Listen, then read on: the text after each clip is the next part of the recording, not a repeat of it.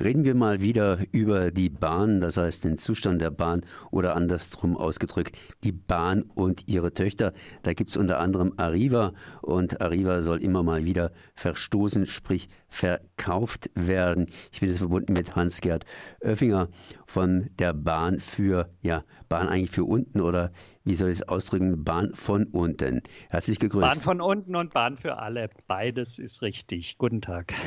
Ja, Arriva ist so ein europäischer Konzern, vor allen Dingen hat den Sitz in Großbritannien und äh, der sollte vor kurzem verkauft werden, ist allerdings mal wieder gecancelt worden. Ähm, wie sind denn da die äh, Bedingungen beziehungsweise wie ist denn da die momentane Lage? Also vielleicht, wenn ich mal ein bisschen ausholen darf. Arriva ist ein britischer Konzern mit Sitz im nordenglischen Sunderland. Arriva ist aus einem kleinen Busbetrieb über Jahrzehnte groß geworden durch die Privatisierung von Bussen und Bahnen in Großbritannien. Wir wissen ja, Großbritannien unter Margaret Thatcher und ihrem Nachfolger John Major waren ja Vorreiter der Privatisierung auch im öffentlichen Nahverkehr. Und damit sind neue private Konzerne entstanden wie Arriva, aber auch zum Beispiel Go Ahead, das ist ein privater Bahnbetreiber, der jetzt auch in Baden-Württemberg im Raum Stuttgart äh, seit kurzem äh, Nahverkehrszüge betreibt. Jedenfalls Arriva ist groß geworden.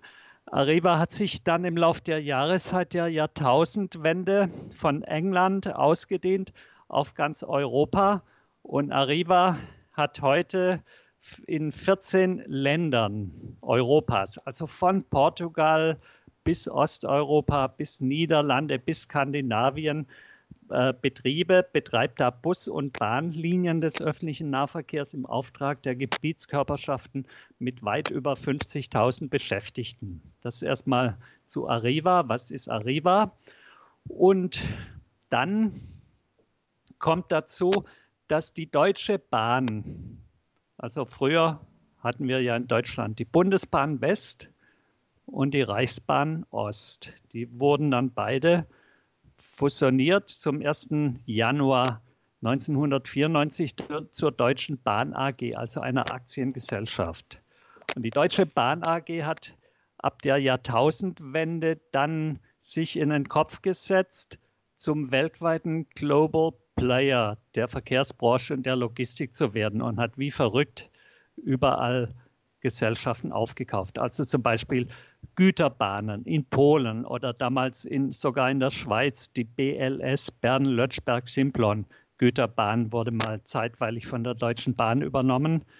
Die Deutsche Bahn hat Bax Global gekauft, Speditionen und hat eben auch Arriva dann in diesem Zuge aufgekauft im Jahr 2010 für einen Betrag von ähm, ungefähr drei Milliarden Euro. Das wurde dann aufgekauft.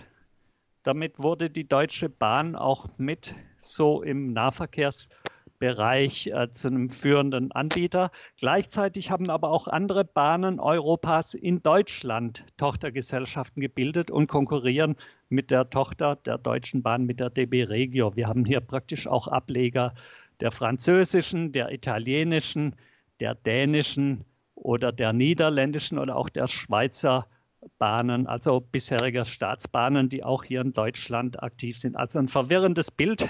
Und äh, Arriva galt über Jahre als profitabel, aber jetzt ist die Deutsche Bahn in einer tiefen Krise und dadurch ist der Druck jetzt groß geworden angesichts einer Rekordverschuldung von und über 20 Milliarden Euro für die Deutsche Bahn AG, die vor 25 Jahren schuldenfrei begonnen hat. Angesichts dieser Rekordverschuldung äh, hat jetzt die Politik Druck ausgeübt auf die immer noch bundeseigene Bahn und ihr Management, um Arriva zu verkaufen. Das ist vielleicht mal ganz kurz gesagt der Hintergrund für diesen anhaltenden äh, Verkaufsdeal um Arriva, für dieses Tauziehen, was ja immer noch nicht abgeschlossen ist. Mit anderen Worten, die Bahn kaufen, verkaufen und äh, alles mischt sich hier in Europa und jetzt steht oder stand gerade mal der Arriva-Verkauf an. Äh, der hat jetzt nicht so ganz geklappt, äh, soweit ich gelesen habe, beziehungsweise Sie haben ja gerade eben gesagt, drei Milliarden gekauft und jetzt sollte das Ganze für 2,7 Milliarden verkauft werden. Das äh, hört sich ja erstmal nicht so gut an. Ja, also offensichtlich läuft da irgendwas nicht rund. Und ich bin natürlich kein Insider. Ich kann nur aufgrund von Informationen, die ich bekomme, die wir alle zusammentragen, kann ich nur mutmaßen, dass da einiges nicht rund läuft. Also vielleicht auch noch eine interessante äh, Randbemerkung. In den letzten Tagen wurde ja gemeldet, dass Herr Alexander Doll bisher im Vorstand der Deutschen Bahn AG zuständig für Finanzen und für Güterverkehr und Logistik seinen Hut nimmt, also zum Jahresende ausscheidet. Der Herr Doll hatte den Auftrag, diesen Verkauf von Arriva zu organisieren. Und im Gespräch war da jetzt auch nach Auskünften aus der Bahnzentrale, dass man möglicherweise den kompletten Arriva-Konzern mit also weit über 50.000 Beschäftigten an einen einzigen Investor verkauft. Also das, was man immer Heuschreckeninvestor genannt hat, Carlyle oder andere äh, in den, oft in den USA ansässige Investmentgesellschaften, die Milliarden in der Hand haben, die dann Betriebe, Unternehmen kaufen und verkaufen, wie es ihnen halt passt und die entsprechend auch zurichten, um da Rendite rauszuziehen. Also Carlyle war im Gespräch, es war aber auch im Gespräch, einen Börsengang in den Niederlanden äh, jetzt zu initiieren Niederlande sind mit, mittlerweile ein Land, in dem die äh, Areva-Gruppe also stark vertreten ist mit Tochtergesellschaften, die da Bahnen des Regionalverkehrs und Busse betreiben.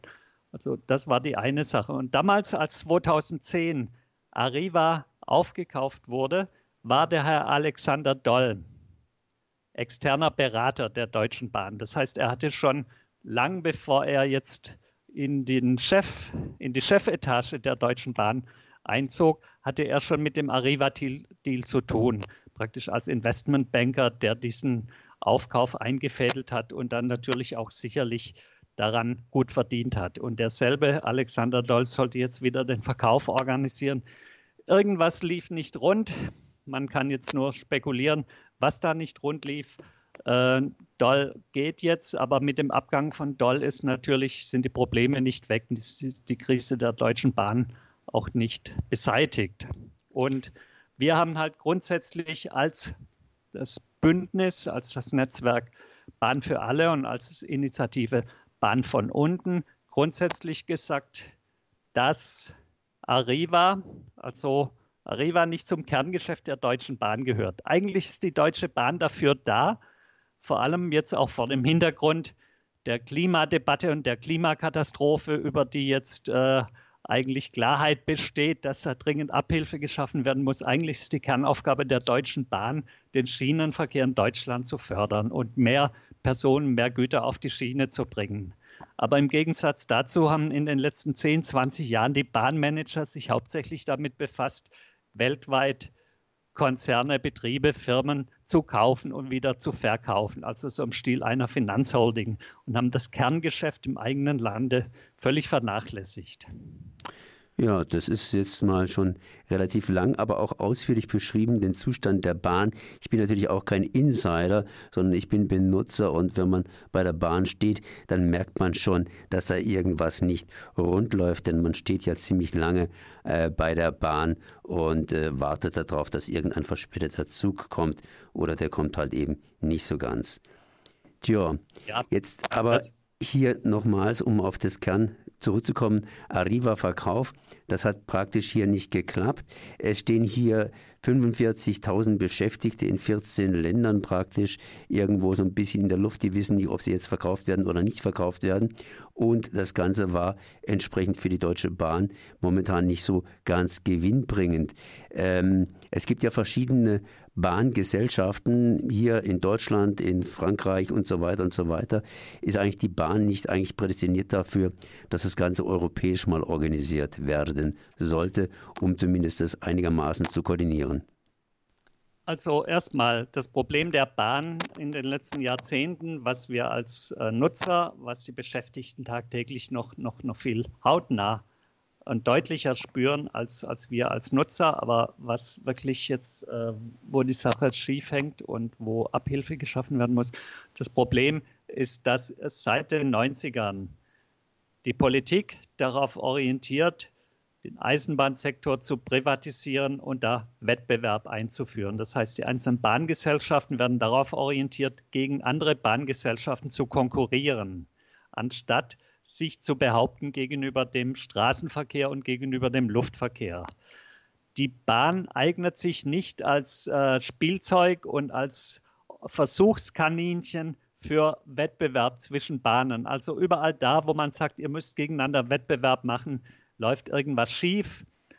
Man hat die Deutsche Bahn praktisch beauftragt, ab der Jahrtausendwende macht den Laden fit für die Börse. An die Börse gehen heißt aber, dass man eine profitable äh, Bilanz vorzeigen muss. Und das ging seit der Jahrtausendwende zu Lasten der Beschäftigten, zu Lasten der Sicherheit, zu Lasten der Investitionen. Deswegen ist das Netz in einem schlechten Zustand heute. Das fällt uns heute alles auf die Füße. Deswegen gibt es jetzt nicht genug Personal, nicht genug Lokführer. Manchmal müssen Strecken stillgelegt werden, weil nicht genug Fahrdienstleiter in den, in den Stellwerken da sind. Die Sicherheitsintervalle, die, die Wartungsintervalle wurden gestreckt. Alle die Probleme haben sich gehäuft und alle Probleme sind mit Ursachen für die Verspätungen, für die Servicemängel, für die Zugausfälle, die es heute gibt. Bei den privaten Konkurrenzbahnen ist es zum Teil noch schlimmer. Da könnte ich auch viele Beispiele erzählen. Das Problem ist also, man hat auch den Bahnen in Europa, wie Sie eben sagten oder wie Sie eben angesprochen haben, man hat den Bahnen in Europa gesagt, ihr müsst gegeneinander konkurrieren. Und das führt dazu, dass jetzt quasi, wie ich schon sagte, jede größere Bahn in Europa versucht, Tochtergesellschaften in anderen Ländern zu bilden, die mit der dortigen jeweiligen Bahn quasi in Konkurrenz tritt.